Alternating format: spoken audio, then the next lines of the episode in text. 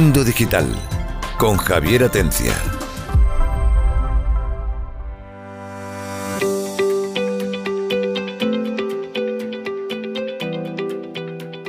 Hola, buenas tardes, bienvenidos a Mundo Digital. Hoy sí que es el último programa del año, día 23 de diciembre. Así que eh, voy a presentar rápidamente a nuestros colaboradores, eh, porque juntos le queremos felicitar la Navidad. Juan Antonio Romero, Eh, ¿qué tal? Feliz, Feliz Navidad. Fiesta próspera. Sí, a todos nuestros Feliz Navidad a todos próximamente, que estamos Y ya. que los reyes a- se porten bien, sobre todo. a tiro de Noel, depende del gusto. No, no, reyes, hombre, reyes. Los dos, los dos. Yo de pequeño me traían los dos. Si desde pequeño existía. Vamos, existían los reyes, habían llegado ya a Oriente. Digo, ya habían llegado a Belén y todo, ¿sabes? Joder. No, no, no nos diferencian tantos años, o sea que tampoco. Ah, vale, vale. No vayan a pensar ustedes que aquí Juan Antonio Romero es un niño, aunque lo parezca por las cosas que dice, pero no, no, ya está La, ayudito. la ya edad, la edad. tiene es tiene cuestión- canas en la barba y todo, o sea que La juventud no es, una, no es la edad, es una actitud, tío. mental, totalmente de acuerdo. Total, ¿Estás de acuerdo con eso, Juan Miguel Enamorado, nuestro psicólogo de cabecera? Que va, los achaques te vienen por la edad. Bueno, fe- ¿Pero qué edad tiene Juan. Antonio? ¿Qué edad mental? ¿13, 14? Mental, no sé, pero barba, como te has dicho, la tiene con canas ya. ¿Verdad? Y los achaques vienen con la edad, eso de que, de que la edad es un estado mental es solamente para A consolar. ver si, a ver si el año que entra tienes eh, menos clientes, lo que eso es malo para ti, pero bueno, indicará que no estamos tan mal como este año, ¿sabes? Que entre la pospandemia y, y los impuestos y la subida de la luz y todo eso. En Sí, fin, sí. vamos a ver cómo se presenta este próximo 2023, que esperemos que no sea subiendo los precios, como siempre. Felicidades, Juan Miguel. Felices fiestas. Felicidades a todos. Feliz Navidad. Y uno que está cerquita de la estrella de Belén, estará muy cerquita, por lo menos lo habrá visto mejor que nadie, nuestro compañero David García, nuestro experto en astronomía. ¿Qué tal? ¿Cómo estás? Muy bien, feliz Navidad, felices astronómicas Navidades, como. Y nada, aquí estamos, para felicitar las fiestas a, a todos los, nuestros oyentes y a, y a hablar de este tema tan interesante que tenemos hoy. Bueno, eso de la estrella de Belén, ¿qué es lo que era? La estrella de Belén, pues hay controversia porque hay varias teorías. Hay por ahí que hablan de que si una conjunción planetaria, que si una nova, no hay, no hay, la comunidad científica no se pone de acuerdo. La estrella de Belén, hombre. La Y estrella de Belén ya está, pues feliz Navidad y también. igualmente. Feliz Navidad, por supuesto, a todos ustedes y ya saben que, bueno, a la vuelta de, de enero, yo supongo que sobre mitad, pues estaremos de nuevo aquí dando la lata con nuestras cositas. Bien, se acercan la- las fechas importantes de Reyes, de eh, Santa Claus, Papá Noel, como lo quieras llamar, y empezamos a pensar en vamos a regalarle algo a alguien. ¿Qué es lo que es más fácil de regalar? Pues realmente, mm, salvo la corbata, el perfume, los zapatos y esas cosas que nadie quiere que le regalen, muy de moda está regalar eh, cacharros tecnológicos de cualquier tipo. O bien le regalas una tablet, o bien le regalas eh, un smartwatch, o le regalas un teléfono, o le regalas un videojuego, o le regalas yo qué sé, 20.000 cosas. Pero cuidado con eso. Porque resulta que habría que saber antes si la, la persona a la que le vamos a regalar eso no sufre algún tipo de fobias. ¿Y por qué digo esto? Porque el programa de hoy está dedicado a una cosa que se llama fobias tecnológicas. Así que, aunque suene un poco raro, existen. Yo creo que es que hay fobias para todo. Y si no las hay, alguien le pone un nombre y mañana está en la lista. Juan Miguel Enamorado, vamos a comenzar contigo. Nuestro psicólogo, por cierto, editor de psicodifusión. Pues dime, Javier, ¿qué quieres que te contemos de ¿Tienes algún fobia? artículo, primero, ¿tienes algún artículo en la web sobre las Por- fobias para por que supuesto, podamos Por ampliar? supuesto, tenemos artículos en psicodifusión escritos de fobia, tenemos varios, algunos específicos como la masofobia, la fobia a conducir, y algunos más genéricos hablando de fobia, y curiosamente son de los que más se visitan regularmente, todos los días son de los que más visitas tienen, con lo cual es un tema que está siempre de actualidad. Y- y me- Psicodifusión.com y eh, punto sí, es, ¿no? Sí, las dos cosas, psicodifusión.com. Bueno, lo primero, vamos a ver, eh, la ¿Qué, fobia. qué es una, todos qué es una utilizamos- fobia? Sí, pero yo te iba a hacer una pregunta eh, que va a arrancar a que tú me respondas, evidentemente, porque es muy habitual decir, uy, le tengo fobia a las lentejas. No es que le tienes fobia, es que no te gustan. O Exacto. le tengo fobia al profesor, no es que no te gusta el profesor, eh, es que lo odias directamente, ¿no? Sí. Entonces, la, la pregunta es, eh, ¿qué es la fobia y, si es lo mismo tener fobia que odiar una cosa o que no te guste profundamente una cosa. Mira, no, no es lo mismo, evidentemente, como tú bien estás explicando. para empezar, la palabra fobia viene del griego phobos, que tener miedo u odio a algo, ¿no? Entonces tenemos fobia a, y a partir de ahí, pues si tenemos aracnofobia, pues será a las arañas, ¿no? La palabra fobia tiene un miedo, pero cuando hablamos en psicología de fobia, el miedo es normal. El miedo es una emoción básica que además nos salva. Y tenerle miedo a un león que te encuentres por la calle, eso es lógico porque te puede producir un daño para tu vida importante. Entonces vas a tener miedo y vas a actuar en consecuencia. Pero si vas por la calle y te encuentras a alguien vestido de payaso y eso hace que tenga la misma reacción fisiológica y conductual que si tuviera delante un león, o sea, vas a tener pánico, taquicardia y vas a salir corriendo, pues entonces eso le llamamos fobia. ¿Por qué? Porque es un miedo a algo que no se debería de tener, es un miedo irracional. Cuando tenemos un miedo a algo que bien no nos produce una, un malestar o si no lo produce, no lo produce en, una mm, escala muy pequeñita para la reacción que estamos teniendo. Eh, hay una fobia y, ahora con el COVID la hemos tenido, la hemos tratado mucho, que es la hematofobia, es decir, miedo a la aguja, a la sangre, a que te pinchen y a todo lo relacionado, que eso se va expandiendo a los hospitales. A nadie nos gusta que nos pinchen y nos saquen sangre, eso no es agradable. Pero Entonces, sería, más correcto, sería más correcto decir, me da pánico a te da odio, claro, si te da pánico algo eh, irracionalmente, irracionalmente, entonces es una fobia, ¿no? Claro, si es irracional, porque es lo que decíamos antes, una cosa es que no me gusta que me pinchen y no voy voluntariamente, no voy todos los días que me saquen sangre, pero no es un placer.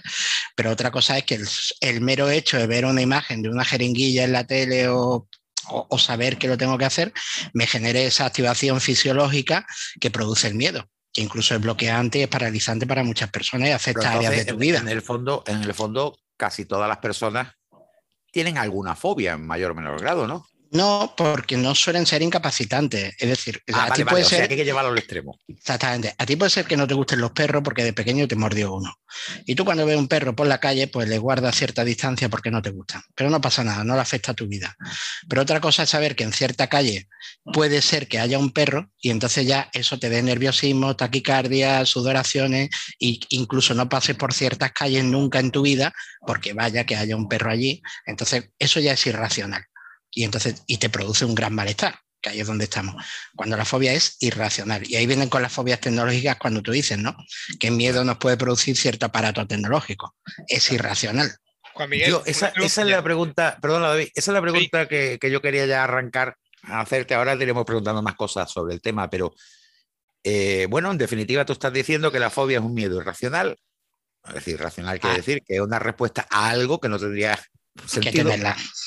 Pero incluso podríamos llevarlo, y esto me choca más al campo tecnológico, es decir, porque bueno, puedo entender que un perro muerda, pues que una cucaracha creas que te va a pegar alguna infección, eh, yo qué sé, hay muchísimas cosas, miedo a las alturas porque te puedes caer. Pero, por ejemplo, eh, una fobia como la editiobultafobia.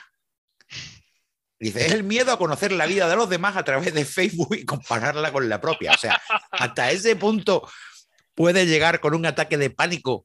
Sí, eh, es decir, la, fobia, como tú dices bien, no las tiene que tener mucha gente para que tengan nombre. Es decir, que exista no quiere decir que sea algo muy popular.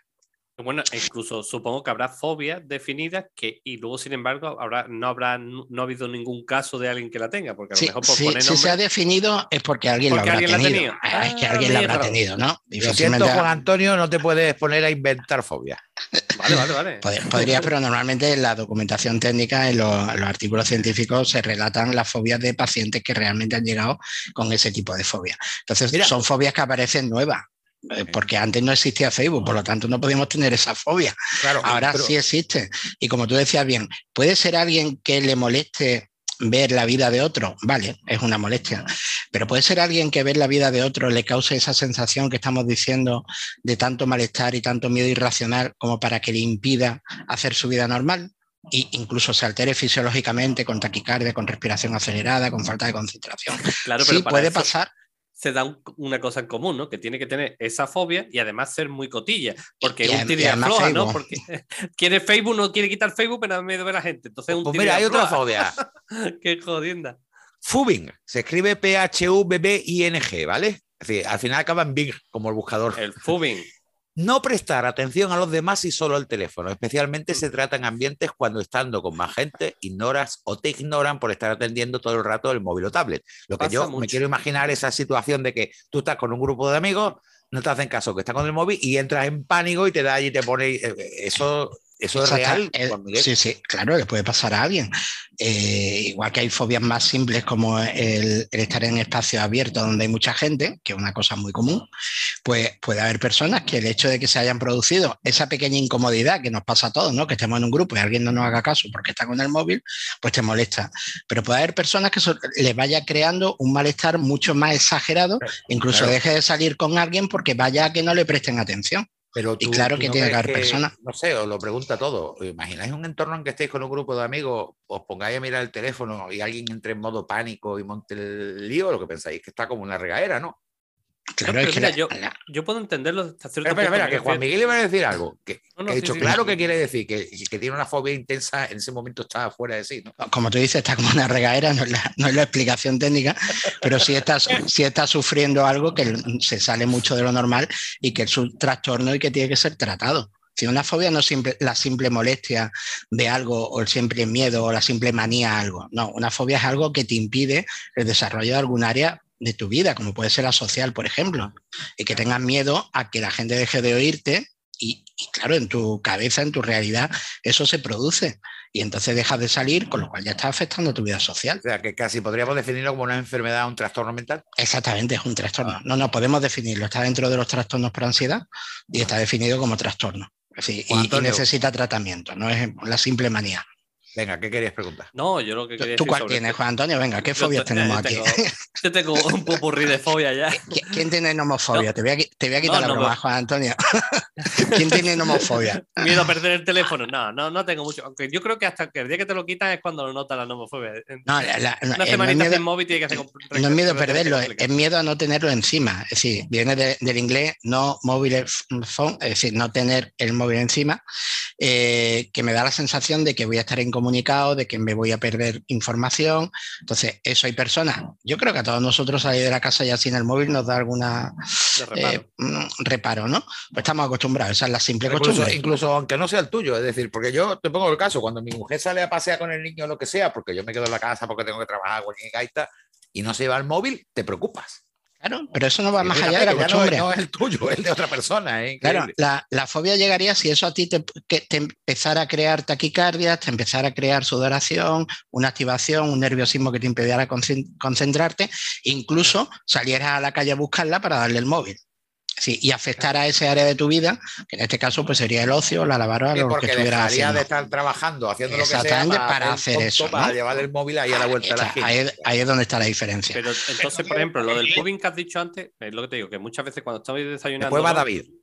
Eh, te da la casualidad de que empiezan todos con el móvil muchas veces y demás. yo puedo entender una persona que después de tres semanas, no todo el mundo con el móvilcito, el móvilcito en una reunión para arriba abajo, que salte uno irascible, pero eso no sería fobia, ¿no? Eso sería. No, sería cabreo, ¿no? Mira, sería cabreo. Entonces no creo yo. lo que, por lo que tú has explicado, a ver, yo lo que veo que una fobia se diferencia de otro tipo de, de, no sé, de manía. miedo. Es que hay una reacción fisiológica a, ese estímulo que nos está molestando, ¿se puede decir así? Que, estás teniendo una reacción irracional. Es, decir, te, puede, orinar encima, te puedes orinar encima incluso. Puede, puede haber personas que, les pase, ¿no? Es decir, eh, hay una fobia que, a los que no nos la tenemos nos parece graciosa, graciosa o nos parece rara, que es tenerle fobia a los payasos. Así, un payaso es una cosa que en principio es agradable, ¿no? Pero hay personas que la tienen. La persona que le tiene fobia a un payaso, si tú se lo pones al lado, eh, va a empezar a llorar o a, temblar, evidentemente va a huir, con lo cual está teniendo una reacción de miedo desproporcionado al estímulo que tiene. Pero yo he visto personas de pasarlo mal con el payaso este que está sentado de una marca comercial de hamburguesa, que es un muñeco de, plástico. son de no pasa nada. Exactamente. son incapaces de ponerse al lado. Es decir, eh, eh, eso es una fobia, cuando es algo irracional. porque todos le tenemos miedo a. ¿Y por qué se produce la fobia? ¿Es algo espontáneo, algo genético o algo, digamos, procedente de un trauma? normalmente es algo aprendido. Es decir, lo, de la fobia, hemos dicho que es un trastorno de ansiedad. Puede ser que ya la persona tenga ansiedad y esa ansiedad se focalice en algo concreto y entonces, pues si los estímulos que tenga cerca. Tampoco vas a tenerle fobia, yo qué sé, a un animal de las nieves que tú no has visto en tu vida. Difícilmente vas a generar una fobia a algo que no esté en tu entorno. Vas a tenerle fobia a algo que se te ha presentado, que le tiene fobia a los payasos porque en algún momento de su vida eh, lo ha pasado mal con algún payaso. Eh, con payaso es fácil, sí. Sí, pero vestido, de payaso además. Ah, ya que el tema se trata sobre fobias tecnológicas, me gustaría eh, nombrar algunas seguidas para que, bueno, podemos comentarlas, pero para que por lo menos cumplamos esa parte, ¿no? Aquellos que están diciendo, ¿qué fobias hay? Bueno, las 10 más conocidas, una ya la hemos nombrado, la nomofobia. La tripofobia. Que, que, realmente no es el miedo a, no llevarlo encima, es a, no poder consultarlo. Puede ser que se te haya quedado sin batería, lo llevas encima y estás igual de fastidiado, ¿no? A mí me gusta la tripofobia, que, que es esa de, aunque suena tripofobia, que parece que es miedo a tener Bartola, pero no. es miedo a las figuras geométricas y demás que se forman, en, por ejemplo, en, el, en, el, en los iPhones y demás, hay una forma y demás, y la gente daba reparo en, algunos videojuegos, hay una forma hexagonales y demás, y eso a la gente le... Sí, pero es a, tipo panal, sí, pero eso no está dentro de las tecnológicas, eso es a todos los objetos que tengan agujeros. Esta figura geométrica. Pero no está, por ejemplo, una que hay, que además me suena a cachundeo, sinceramente, yo creo que esto de los nombres a la fobia se lo inventan. WhatsAppitis, la WhatsAppitis. Miedo al WhatsApp. Hombre, el ITI quiere decir inflamación, se está inflamado los WhatsApp, pero bueno, no. el miedo a no poder consultar, eh, perdón, hiperdependencia de la aplicación de mensajería instantánea con especial adicción de los grupos en los que participan varias personas escribiendo durante todo el día. Pero eso más que fobia estaría dentro de, las adicciones, ¿no? La adicción al móvil. Ah, acaban Por eso, sería más una adicción, que también existen adicción a las nuevas tecnologías y también, también son un problema, pero no luego son está, Y luego está la selfifobia, miedo a... Salir mal en los selfies, ¿no? O sea, no, me quiero imaginar... Sí, pero eso... feo la foto. El claro. ese, ¿cómo se llama? Fubing, ¿vale? que, lo hemos comentado, el teléfono, la editofobia. El, el, FOMO. El FOMO, ¿Sabes lo que es el FOMO? No. No. El, miedo es fear or missing out. Miedo a perderse alguna conversación, alguna historia. Entonces, los chavales, como están continuamente actualizándose, viendo lo que han comentado, el FOMO es una, un miedo precisamente a eso, a no estar al, día de toda la actualidad de, que tiene la gente. Luego está, por ejemplo, la reterofobia, miedo a escribir mal un SMS o un mensaje de WhatsApp. Estas personas revisan el contenido del mensaje escrupulosamente antes de mandarlo. Ya ves, pues no vea, entre el corrector y demás, pero como estás diciendo, son a lo que preguntaba antes, a cualquier cosa no le tenemos fobia. Ahora, cuando empieza a escribir WhatsApp y a lo mejor tiene pues, baja autoestima, inseguridad, y piensas que si lo escribes mal se van a reír de ti o van a hacer un mal comentario, te van a valorar, pues claro, ahí se empieza a disparar la ansiedad, entramos en bucle y al final pues creamos una fobia a eso, a lo que estamos expuestos. Si no nos hemos expuesto a eso, pues no la tenemos. Telefonofobia no es el propio teléfono el que provoca miedo, es el miedo a atender una llamada. El timbre del teléfono intimida y provoca un trastorno de ansiedad social, ya que está relacionado con el temor a ser criticado o parecer tonto. Yo lo tengo. Vaya a ser que sea alguien para pedirme, oye, mira que no me has pagado. De, eso puedo hacer una, una, explicación. Cada vez estoy leyendo más artículos y a mí me pasa con los pacientes que tengo más jóvenes de que no quieren hablar por teléfono. Al principio me parecía algo extraño, ¿no? Pues que alguien le dijera yo, oye, te llamo y me dijera, no, mejor me escribe en WhatsApp y tal. Me empezó como, curiosidad, pero después ya he visto en otros compañeros y algunos artículos que se han publicado ya de que la juventud volvemos, como no han estado expuestos a las llamadas, sino a los mensajes, pues el tener que responder, el no tener tiempo a pensar, el, tener que hacerlo todo en directo sin, sin, eso, pues les crea miedo. Claro, como les crean miedo, no lo hacen, como no lo hacen, cada vez se sienten más inseguros y al final terminan algunas personas en una molestia, que es lo que decíamos antes, no le afecta a su vida, y en otras directamente puede llegar a desencadenar una fobia. A la falta de ortografía no tienen tanto miedo. Luego está la ciberhipondria. Cuando el móvil se convierte en un médico online, consulta todos los síntomas y enfermedades sin contar con el conocimiento de los profesionales de medicina. Algo que creo que hemos dicho muchas veces aquí en Mundo Digital. Si se encuentran mal, llamen al 112 o vayan al médico si es que, le, si es que hay disponible alguna consulta, si no se van a un centro de salud por la brava o se va a urgencia. Pero no miren en internet, porque si a uno le sale una manchita en la piel, la gente te va a decir que tienes un cáncer. Para empezar. Entonces es lo peor que pueden hacer. Internet no es un médico, incluso en web que aparentan ser eh, profesionales de la medicina. Lo mismo que psicológicamente. No vayan a buscar apoyo psicológico en un foro. Búsquenlo en un psicólogo. Juan Miguel, luego te paso la tarifa por recomendar. Para la publicidad, vale. pero tienes toda la razón, sí. Buscar información en internet de temas que sean serios como, como temas médicos, siempre, siempre, siempre es un problema porque no tienes la información. Y si está la información, no tenemos la capacidad de analizarla debidamente. Y que la gente tiene muy mala uva, ¿eh?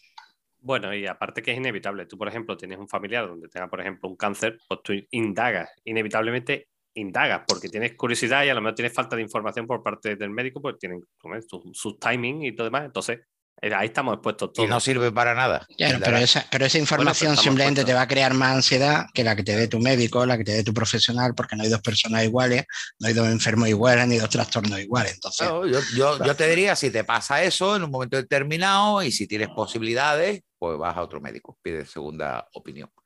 Pero mirar en internet eh, es un peligro. Es un peligro con tanto fe y noticias falsas. Imagínate tú, eh, la gente con la mala baba que se gasta, pues bueno, no te van a decir nada bueno. Vamos a seguir con otra cosita más eh, relacionada. Puntumufobia. Este ya tiene tela. Miedo a recibir un mensaje que acabe en un punto final. Porque quiere decir que ya no te van a seguir hablando. O sea, tan hecha perder se puede poner una persona, Juan Miguel. Sí, volvemos a lo de antes, a lo de los usos. Si empiezas a, usar y a tener malas experiencias con eso que estamos hablando, y en este caso son los mensajes, y has tenido malas experiencias con frases que terminan en un punto, pues directamente te, va a crear ansiedad. O sea, que cualquiera que escriba correctamente le ponga un punto al final. Le, puede crear una, un trastorno. No, pues estamos diciendo. Va a dejar de hablar al siguiente párrafo. Va a dejar de hablar. Que, esta fobia. Y si un punto y aparte ya ni te cuento. Ya ni te cuento. Que estas fobias existen no quiere decir que las tengan muchísimas personas, pero alguien las tiene, ¿sí? hay, hay, fobias muy extrañas. No, pues, Otra pregunta, no sé si David quiere preguntar algo, pero yo te iba a preguntar, tú como psicólogo que ves tanta gente en tu consulta todos los días y demás, ¿ves muchas fobias? O bueno, es una cosa... No, la realidad es que no que, fobias se ven pocas y las que se ven eh, no son causa de risa, son procesos muy incapacitantes. ¿no? Ahora con esto de, ya te he dicho antes, con esto del COVID sí hemos tenido pacientes con hematofobia, es decir, que se tenían que vacunar y que no eran, tenían fobia a la aguja y ahora, claro, ya tenían que hacerlo. ¿no? Pero afortunadamente existe terapia, existe tratamiento y, y, y de la fobia se, es un trastorno que tiene su proceso de, vamos a llamarle de curación, ¿no? de ponerse bien y de dejar de tener ese trastorno y se puede hacer y además no es tampoco excesivamente ni largo ni complicado. Se puede. Yo quería comentar una cosita hablando de, todo. Esto, esto que voy a comentar le daría mucho trabajo a, Juan Miguel, por ejemplo. A ver, voy a hablar de una cosita que se llama evento Carrington. El evento Carrington sería una tormenta eh, solar. Entonces, claro, este tipo de eventos causaría un colapso de todas las telecomunicaciones, caerían automáticamente todas las redes sociales, toda la industria, en fin, que, que, sería un colapso en el sentido de telecomunicaciones a nivel global. Entonces, pienso que habría un montón, aflorearían un montón de fobias tecnológicas, que es la que estamos comentando, porque las personas no se podrían comunicar, eh, no podíamos hablar por el móvil, no podíamos comunicarnos por WhatsApp, tampoco por computador. Y claro, pues sería algo que poca gente sabe. Y esto se dio, el último se dio en 1859 y se llama Evento Carrington porque fue Richard Carrington el que lo, documentó y de hecho es algo probable y puede ser que sea posible que vuelva a pasar en el futuro. Pero, pero David, yo creo que esto ya tendría un sentido porque teóricamente si ocurriera un pelotazo eh, de ese nivel por parte de una llamarada solar, nos quedaremos probablemente como pasó en Canadá, sin energía eléctrica, eh, si te pillan te lo fríe. Oh, eso es para tener susto de verdad. O sea, eso, es, eso decir, eso no es una fobia. Es decir, si, tú de pronto te quedas incomunicado, no puedes hablar con tus familiares, no tienes electricidad y se produce miedo, ese miedo está relacionado con una realidad, es decir, no es un miedo irracional. Otra cosa es la persona que ahora, porque tú lo hayas comentado, empieza a buscar en Internet que esto puede pasar y empieza a tener miedo ahora a que eso le pueda pasar en algún momento. Eso sería una fobia que, se una jaula de Faraday y ya está. Y problemas y mete todos los cacharros que, que si pasa este tipo de eventos, pues, pues sería miedo real. todas esas necesidades que tenemos actualmente a las nuevas tecnologías que no las tendríamos durante meses o durante semanas, no sé. Y, tendríamos ese miedo, pero sería real, es decir, tendríamos el problema real, no, no sería una fobia. claro. Y, sería lógico. ¿Alguna preguntita más que tengáis por ahí? No, pero yo con esto que estáis hablando de la fobia rara, eh, hay fobia a cosas de Navidad, ahora que estamos en esta fecha, y, hay una cosa que se llama celafobia, que es temor a las luces intermitentes. Imagínate ahora como tenemos en Málaga, tener fobia a las luces intermitentes. Pero si hay una fobia, y, que esta sí es bastante incapacitante cuando, cuando se tiene, que es la cibofobia, que es miedo a comer o el miedo a los propios alimentos. Es decir, ese tipo de fobia que normalmente ocurre en personas que, primero, o que ya tienen la ansiedad de base, o que han tenido un episodio en que se han atragantado, han estado a punto de, morir o, de, pasarlo bastante mal, o han visto la noticia de alguien que le ha pasado, o le ha pasado a un familiar cercano, y a partir de ahí, pues uf, Normalmente el proceso es que su ansiedad se centra en eso, lo cual impide ya comer o comer de manera normal y, claro. y, pasadito por la turmi, cualquier cosa así. sí, y, con, mucho líquido y con mucho cuidado y lo pasan realmente mal, es decir, no, es motivo de risa. Y en estas fechas de, de tantas comidas y tanto salir, pero vamos, también hay fobia a abrir los regalos. No sé yo quién la puede tener, pero bueno, es hay que fobia a abrir recomiendo, si se quieren reír un poquito, porque es para reírse. No porque la gente tenga ese problema, sino por la cantidad de fobias la que, cantidad de fobias que, tienen. Les recomiendo que simplemente lista de fobias en Wikipedia y tienen ahí para unos cuantos días. Bueno, se nos ha acabado el tiempo, Juan Miguel. Muchísimas gracias y bueno, recomendar que si alguno tiene algún tipo de fobia, que bueno, aunque no lo tomemos con cierto humor, evidentemente no es una broma, y que acudan a un profesional, que no busquen en internet, que vayan a un profesional. Juan Antonio Romero, muchas gracias gracias. Tendrías que dar la, mm, las gracias a más gente, ¿no? Ya que vamos a despedir las Navidades. Poquito a poco, ¿no? Ah, no, que le toca a David. David. Muchas gracias. A vosotros Juan Miguel, Juan Miguel, estoy empezando a tener fobia. Fobia. Me da pánico ya. Preguntarle algo a Juan Antonio, que está en otro mundo el tío. No, yo lo decía porque digo, no tiene papel delante. Venga, que quedan 50 segundos. Bueno, como iba a decir, último programa de este año, los esperamos en el año que viene, en enero. Y recordarles que mientras tanto, aparte de oírnos por el Radio Andalucía, en varias ciudades de Andaluza, también lo pueden hacer en Spotify y que desde luego volveremos al sitio que nos ha cedido eh, la fábrica de videojuegos para que suene mejor que, hoy, que lo estamos haciendo online. Y Juan Antonio Romero. A eso me refería, sí. Que sea bueno y que los reyes te traigan muchas cosas. Algo traerá, algo hará, no te preocupes. Eh, David, tú habrás pedido un telescopio, ¿no? Yo pedí otro, yo pedí otro telescopio. ¿ya? otro. ¿Y tú, Juan Miguel, qué has pedido? Yo videojuegos, como estáis diciendo, yo videojuegos para entretenerme y, desconectar de la, de la, consulta. Bueno, pues desconectamos nosotros que nos cortan, si no, porque entra el informativo a nivel nacional, no sé qué es lo que entra. No sé si el informativo otra cosa, pero nos cortan en seco.